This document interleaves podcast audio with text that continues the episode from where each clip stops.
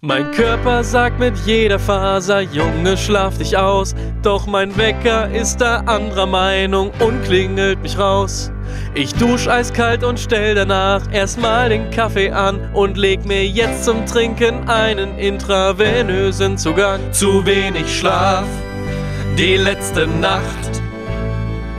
Diese blöde Sommerzeit hat ich echt nicht bedacht. Für ein Nickerchen ist das Büro echt nicht der beste Ort, denn wer mit offenem Mund schläft, dient hier nur als Basketballcourt. Beim Kopieren schreck ich hoch und sag, öh, was, ich schlafe nicht. Warum seh ich auf den Kopien dann dein schlafendes Gesicht? Zu wenig Schlaf, die letzte Nacht. Diese blöde Sommerzeit hat ich echt nicht bedacht. Und im Oktober komm ich viel zu früh, wer hätte das gedacht?